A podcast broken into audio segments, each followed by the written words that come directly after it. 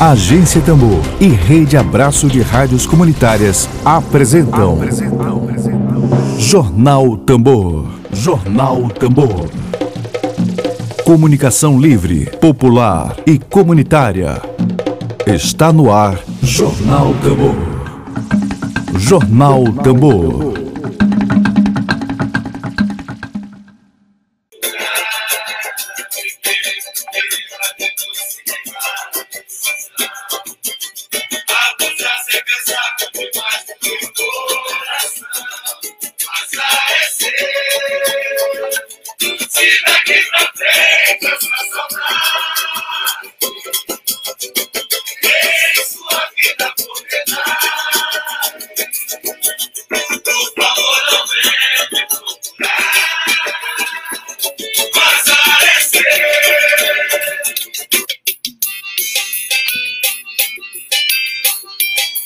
Mensagem hoje especial de parabéns a você. Hoje, dia 18 de novembro, 18 de novembro, esse mês fértil de muito aniversário. A gente quer dar os parabéns, a gente quer dar aquele abraço carinhoso. Eu falo em nome de toda a equipe que faz a agência Tambor, a Rejane Galeno, essa mulher de fibra, essa companheira de luta, essa pessoa que está aqui conosco todos os dias, fazendo a Rádio Tambor, trabalhando para que você possa ouvir cada dia um convidado diferente, trabalhando na nossa comunicação. Rejane, parabéns a você, que essa nova etapa seja repleta de muitas alegrias, de muitas realizações. Um grande abraço para você de toda a Agência Tambor. Vamos agora aos destaques de hoje. Hoje é quarta-feira, quarta-feira, quarta-feira, quarta-feira para você. Dedo de prosa. Dedo de prosa.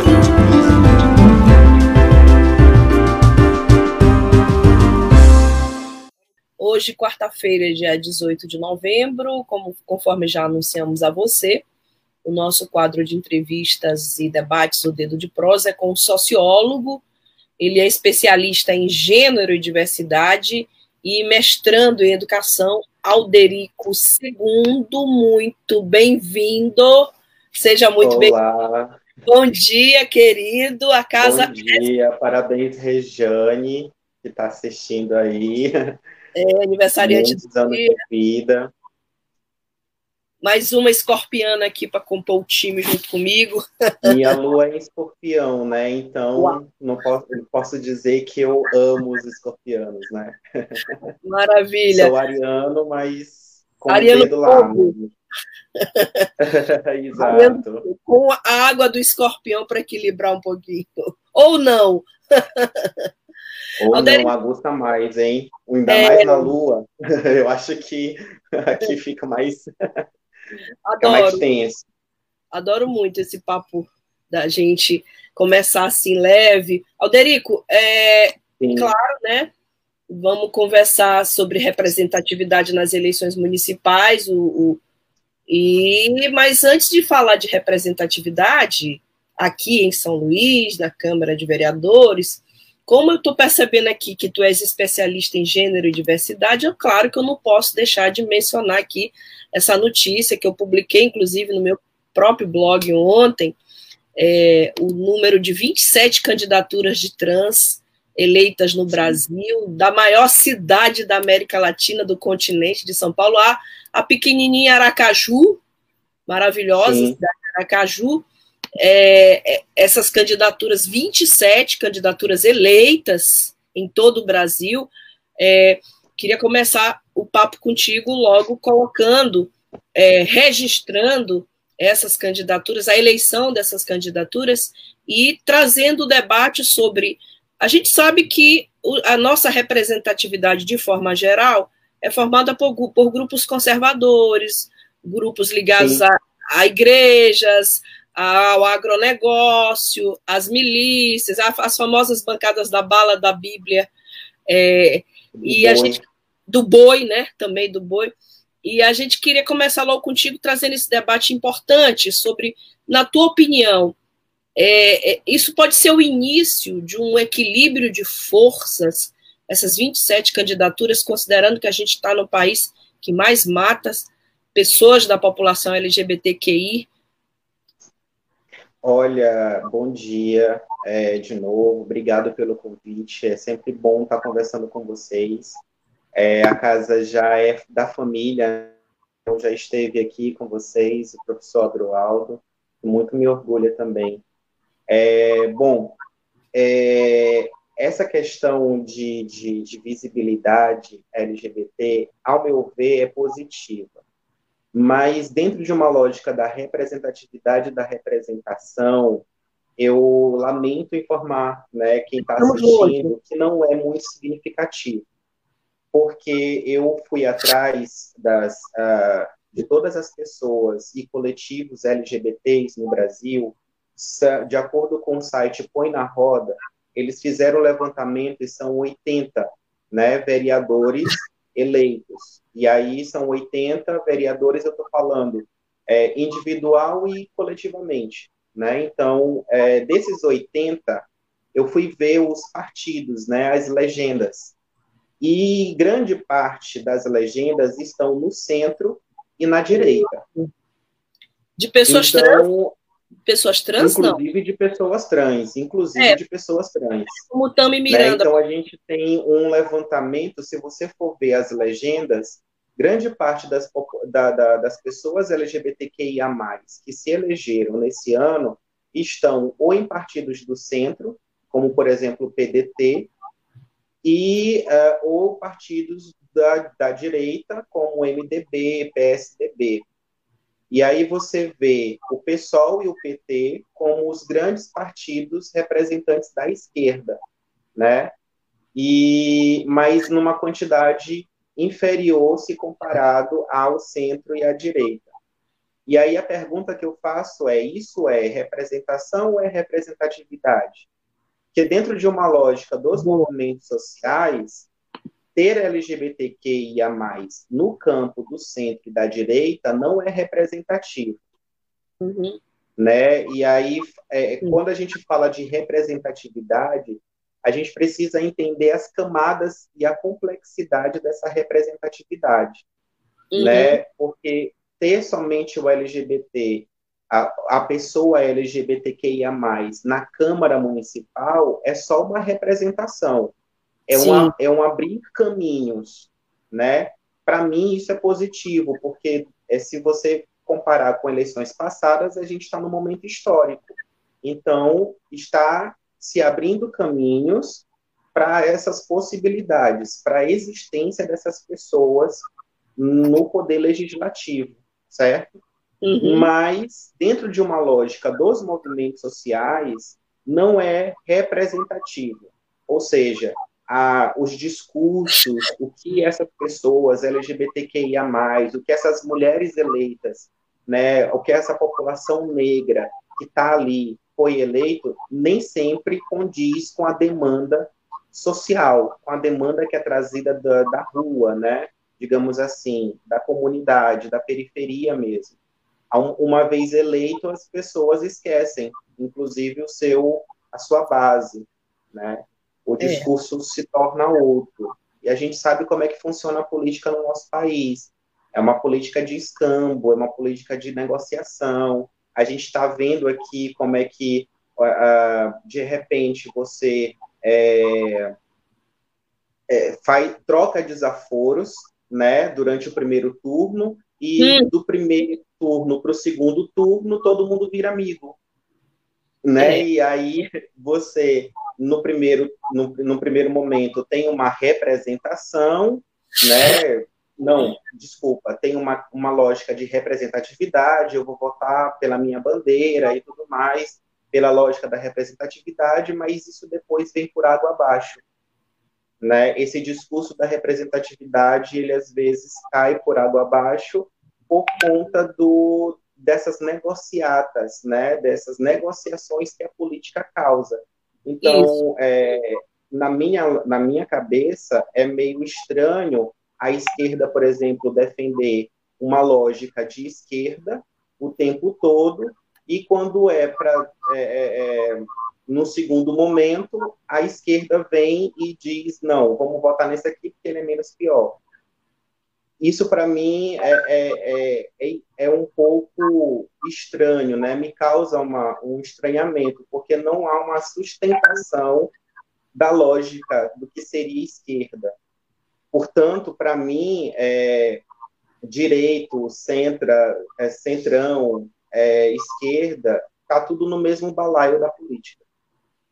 E, portanto, eu não vejo a minha avaliação é que é, muito otimismo não. A gente tem que demarcar os campos, essa lógica da representação e da representatividade, ela é muito fluida. Entende o que eu quero dizer? Ela é muito complexa. Por mais que a gente diga que a gente tenha um discurso para ser sustentado, esse discurso ele, ele é flexível, ele é fluido, ele se perde em um momento. A gente não consegue sustentar ele o tempo todo. Em um dado momento, a gente negocia esse discurso, entende? É, a gente percebe claramente, por exemplo, aqui no segundo turno de São Luís do Maranhão, né? A coerência política, ela desaparece para dar lugar a uma reconfiguração de forças cujo único interesse é, é a eleição, é eleger o candidato, né? Aliás, o São Luís está rachado no meio. Estou acabando de ver aqui notícia de Neto Evangelista declara apoio a Eduardo Braide, vai para um lado. Que trocaram farpas durante o, todo o primeiro turno. O Iglesias, a mesma coisa. Alguém o aqui também. o Iglesias já vai declarar também ao Braide. Flávio Dino, por outro lado, como se comportando como o grande cabo eleitoral do Maranhão, né, convoca seu exército de secretários para todos voltarem em Duarte e ambos com raízes. Inclusive Rubens Pereira Júnior, que trocou farpas públicas em todos os debates com Duarte Júnior, inclusive quando Duarte o ofendeu publicamente, né? É, ameaçou, inclusive. Pediu desculpa, né? É, e agora são aliados políticos. É, é isso da... que eu estou te falando, né? Em um momento sustento aqui a minha base esquerdista e depois eu tenho que apoiar esse candidato porque alguém pediu, né, alguém ordenou que eu, tenho, que eu apoie esse candidato. E aí eu deixo de ser esquerda e passo a ser direita. Porque é. republicanos é o. A gente sabe que é um partido de extrema direita, porque ele foi é, criado aí, é, é um dos cabeças é o filho do presidente da República. Verdade, é o, a praga do pragmatismo político, né? Bom, é, eu queria te perguntar agora, Alderico, sobre a nossa Câmara de Vereadores. A Sim. gente fui buscar ontem lá no, na página Rumbora Marocá, página de checagem, que, aliás, fez um, um trabalho primoroso nessas eleições, é muito bem-vindo esse tipo de iniciativa. Aqui nós tivemos duas entrevistas com o pessoal do Rumbora Marocá e com a página do, do é Miguel, alguma coisa assim, relacionado. É isso, muito bom, muito bom o trabalho das duas das duas iniciativas, duas plataformas. E aí eu estou aqui com o resultado, segundo o Rumbora Marocá, a renovação na Câmara Municipal de São Luís foi 45% menor do que 2016. Uhum. É, temos aqui, pelo menos de acordo com a checagem da página, 17 vereadores reeleitos na Câmara Municipal de São Luís, mais da metade, e 14 obtiveram um novo mandato. Embora, claro, com ah, alguns avanços, como o mandato coletivo, que foi, que a gente, inclusive, aqui ontem trouxe a, a saudação do, do, companheiro Altemar Moraes, é, eu queria conversar contigo agora sobre exatamente essa engrenagem que move as eleições consideradas as mais difíceis, que são eleições para a Câmara de Vereadores, Câmara Municipal de São Luís. A gente sabe de informações concretas de financiamento, de empresas de transportes, compra de voto. Ontem aqui eu fiz uma denúncia de uma testemunha que chegou para mim e disse: em tal sessão havia um santinho colado com uma nota de 20 reais sendo entregue para as pessoas. Tá? E aí eu queria uma avaliação tua assim, por que é tão difícil a política municipal chegar até é, a conscientização sobre a importância de ter um representante na Câmara Municipal chegar até a ponta, até a base, até as pessoas? Por que, que é tão difícil? A, a escolha do governante, e aí a gente está falando principalmente do poder legislativo, ela se dá de acordo com a conveniência de nós, eleitores. É, nós estamos, a gente não pode esquecer que nós estamos presos a uma estrutura que é machista, ela é patriarcal, ela é misógina, ela é da elite, ela é branca, ela é LGBTfóbica, entende? Ela é racista. Então eu tenho uma estrutura que ela carrega esse padrão. É, romper com essa estrutura é complexo e demorado, se for pelo viés da democracia. Né? não estou dando ideia, mas as grandes revoluções derrubaram os sistemas a partir de revoltas armadas. Não estou dando ideia, mas é, a democracia, esse processo da democracia, ela da educação política, ela é um processo lento. Nós estamos primeiro ocupando os espaços. Então a gente já tem aí 80 vereadores LGBTs eleitos. Aqui no Maranhão nós temos é, um coletivo que levanta essa bandeira, que é o coletivo Nós, né, aqui em São Luís.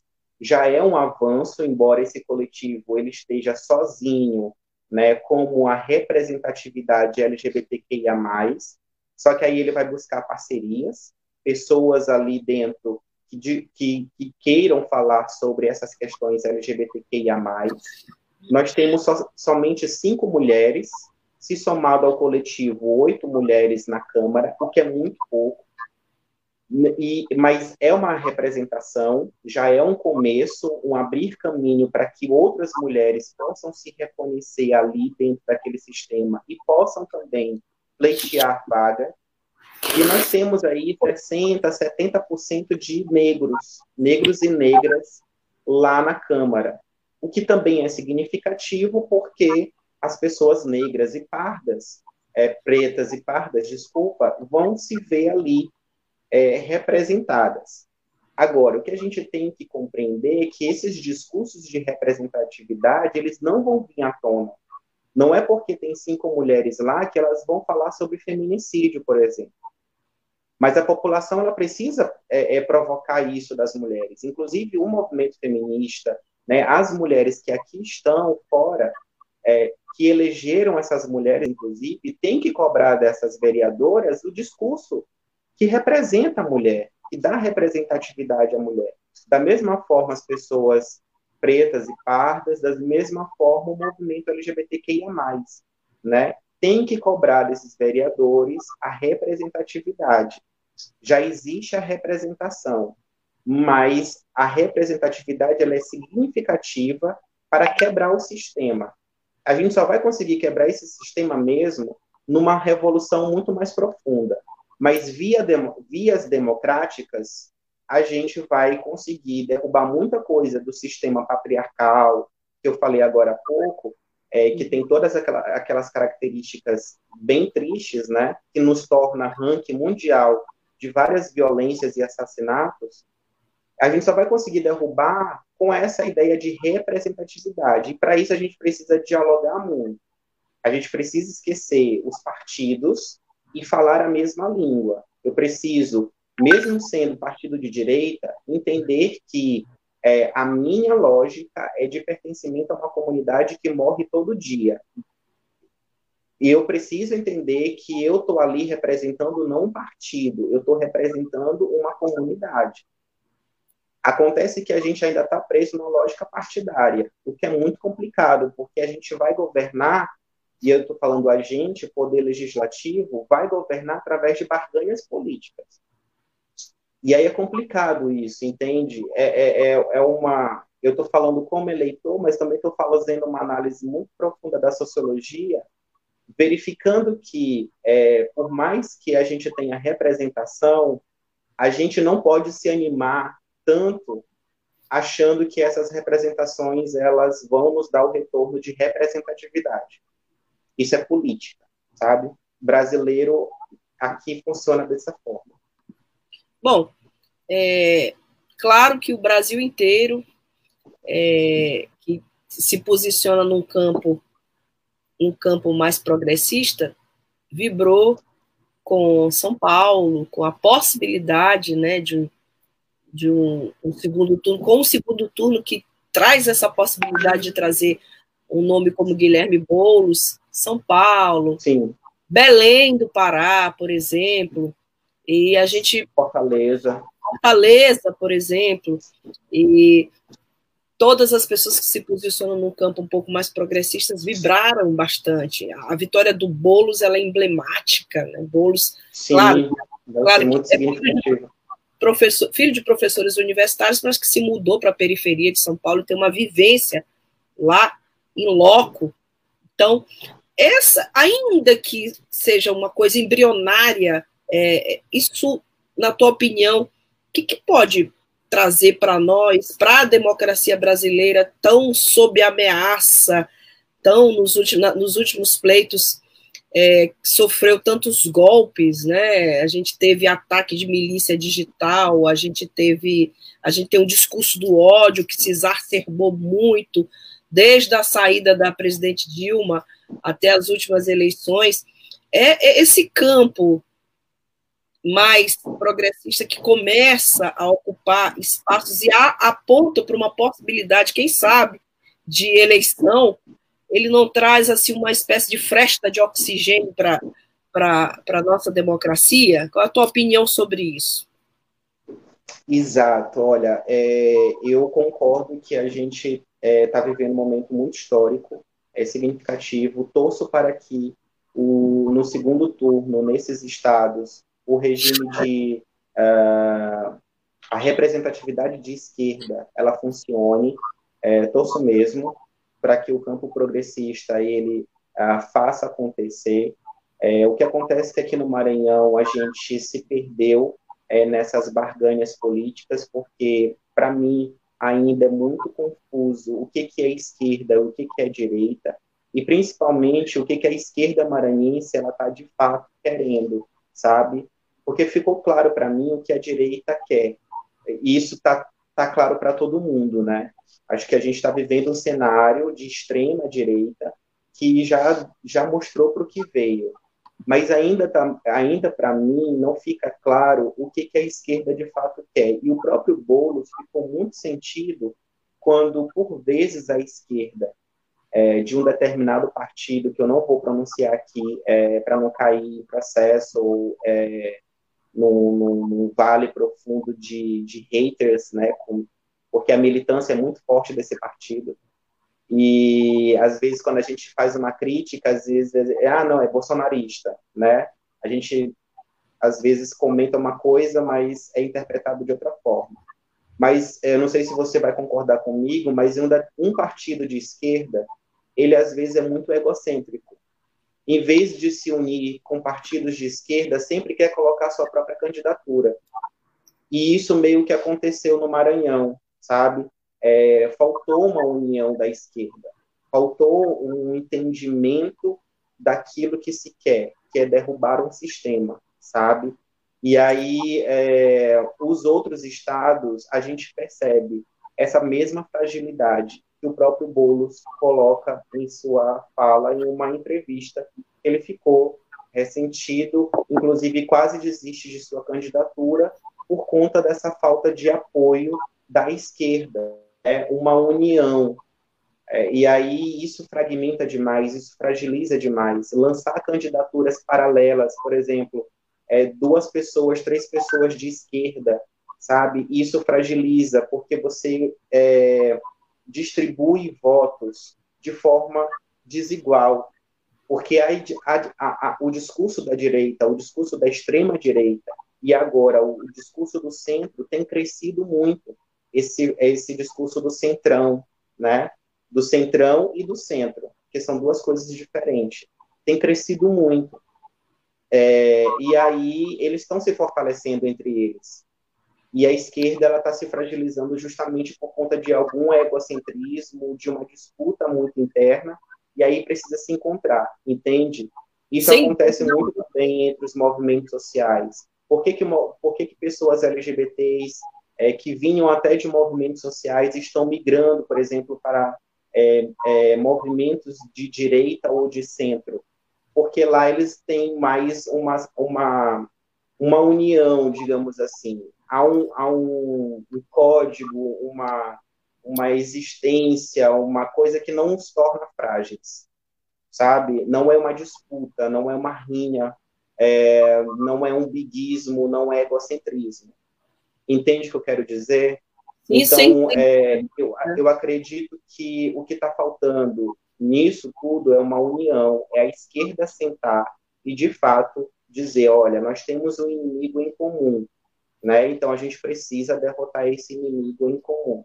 É, é, é incrível. O que está faltando para mim é isso a gente tem aqui o, o, o único governo do PCdoB no Brasil e justamente os dois candidatos que estão no segundo turno são candidatos com o pé no bolsonarismo, né? É, é, impressionante esse paradoxo que eu acho que reflete bem as palavras do Alderico sobre essa questão do egocentrismo, da, da praga do pragmatismo, como eu estou chamando aqui, praga do pragmatismo político. Você Bom, tá já que, é, eu queria aproveitar e dar o, agora sim, a gente já está na reta final da conversa com ele, o um bom dia aqui para toda essa nossa audiência que nos acompanha aqui todos os dias, audiência qualificada, audiência maravilhosa, agradecendo a todos. Professor Vitor Coelho, historiador, que também faz parte do nosso projeto, comenta a desunião da esquerda na eleição para a Prefeitura de São Luís foi absurda e decepcionante. Concordo, professor Vitor. Bom dia, professor Vitor. Altemar Moraes nos fala: não tem como fazer diálogo com a direita que representa o sistema. O que há de pior na política brasileira, eu concordo, Altemar, é falta de coerência. Coerência política, o mínimo que se espera é coerência, como o professor falou tão bem aqui agora. Nós temos aqui o, o, o Altemar também comenta que o problema é, é que a direita representa o opressor. João, João Hélio, lá de Caxias. Obrigada, João, pela audiência. São Luís não tem nada de Ilha Rebelde. Prefiro Maquiavel. Concordo. Concordo. Concorda, é, São títulos, desculpa te interromper, mas não, são títulos de João Hélio que foram dados, é, desculpa meu irmão que é historiador, é, se eu estiver falando bobagem, mas a história pariu alguns títulos para São Luís que eu não é. vejo é sentido. É, é, é, dizer, por exemplo, que a Atenas brasileira, tudo é bem, nós temos é, muitos poetas, nós temos muitos escritores, mas qual, qual a contribuição literária, né, da produção literária de São Luís para uma revolução, né? É, essa questão de Ilha Rebelde, para mim isso também é uma história parida para dizer que o São Luís é revolucionário quando na verdade nós temos um cenário muito claro de que São Luís não é nada rebelde. 12 horas. Tá? Cidade é fundada é por franceses. Gente, São é Luís. Sempre um, o que é menos um complexo de colonialidade, né? A gente quer ser europeu de qualquer jeito. É, eu não sei se professor Vitor, se eu estou falando também uma, uma bobagem, é São Luís, a única capital brasileira fundada por franceses, o que nós mesmo, menos temos é de franceses aqui. A gente é muito africana na raiz, sim, com orgulho. É. Bom, querido Alderico II, é, queria, infelizmente, nosso tempo acabou, mas esse, esse debate ele prossegue. Gostaria de contar com tua presença aqui novamente ainda. Se possível, temos duas semanas aí de segundo turno, né? Vamos continuar debatendo esse assunto. E eu gostaria de te pedir agora as tuas considerações finais. A gente sempre faz a lição de casa aqui direitinho, igual o trabalho científico, né? A gente pede a conclusão do entrevistado sobre o tema. É. é. Minhas considerações finais é primeiro as pessoas que têm a tendência para votar branco ou nulo, por favor, não façam isso. Porque é uma é um, é um, é um agora não dá mais tempo de fazer esse tipo de voto como protesto né? Porque no segundo turno é decisivo, é tudo ou nada e você só está jogando o voto fora, né? Era para ter feito isso antes, era para a esquerda ter feito uma, uma, um voto de protesto antes, né? Se resolvesse se unir e não ficar se degladiando entre si, né? E aí vai recado para os três partidos de esquerda que competiram. Aí vocês têm muito que conversar depois disso. Acredito que vocês têm muito ainda para debater e revitalizar. Tá bom? Fica aí o meu dever de casa, né? Vamos seguir essa linha do, é, do da, científico, né? As considerações finais com encaminhamentos. Meu primeiro encaminhamento é não vote nulo. Meu segundo encaminhamento é que a esquerda precisa dialogar. E meu terceiro encaminhamento é rever o partido, verificar é, quem é o menos bolsonarista aí, né, dos partidos. É, por motivos óbvios, a gente já tem um aí que é da estrutura familiar, inclusive, do Bolsonaro. Né? Eu não preciso dizer qual é o partido, mas fica aí a dica de que é, existe aí uma eleição para governador, a prefeitura de São Luís ela é estratégica para isso, entendem? E é, vão vir aí também deputados estaduais, federais e presidência da República, e São Luís continua sendo a, a cidade do Maranhão que pode fazer diferença nessas eleições de 2022. A gente vai entregar para um republicano? Fica aí a pergunta, né? Então, revejam uh, dos partidos aquele que é o menos da estrutura familiar, inclusive, uh, do, que representa o bolsonarismo, né? E no mais, me coloco aqui à disposição, é, refletindo sempre com vocês. Estou uh, muito contente pelo coletivo Nós ter, ter conquistado essa cadeira na, na Câmara dos Vereadores. Peço muito que os movimentos sociais apoiem o coletivo Nós, porque eles vão estar sozinhos nessa jornada. Eles precisam muito da gente aqui fora, dando suporte, porque o coletivo Nós virou a Marielle Franco do, de, daqui de São Luís. Né? E, e, eu temo muito pela vida, inclusive, deles. Vou te, vou te bater bem a real, né? Porque a, a gente ainda tem muita presença né, de, de grileiros, de né, outros tipos de pessoas, indivíduos que não têm um caráter bacana, né? Então, minha preocupação também é com a vida desse coletivo. Eu espero que eles façam excelente, uma excelente gestão e que eles contem de fato conosco aqui fora. Eles vão precisar muito é, vão precisar fazer aliados lá dentro também, inclusive com a direita e com o centro. Eles precisam conversar com eles, né, para ter projetos aprovados. Mas eles vão precisar muito das pessoas aqui fora, principalmente os movimentos sociais. E eu estou falando de todos os movimentos sociais. No mais é isso, me coloco à disposição. Fico muito feliz de bater esse papo.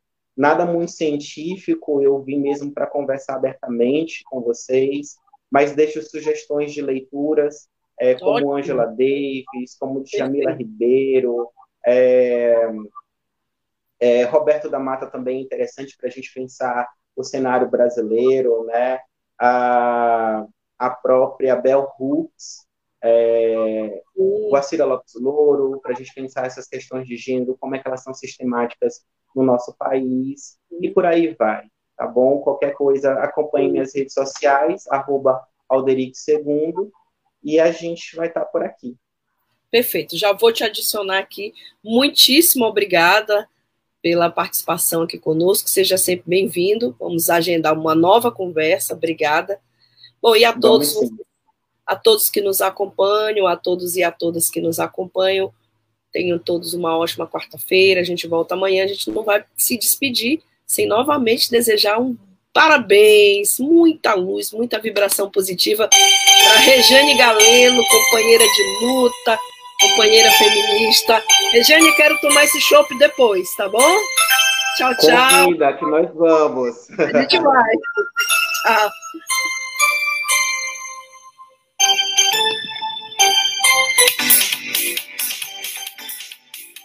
Web Rádio Tambor a primeira rede de comunicação popular do Maranhão. Comunicação comunitária, livre, alternativa e popular.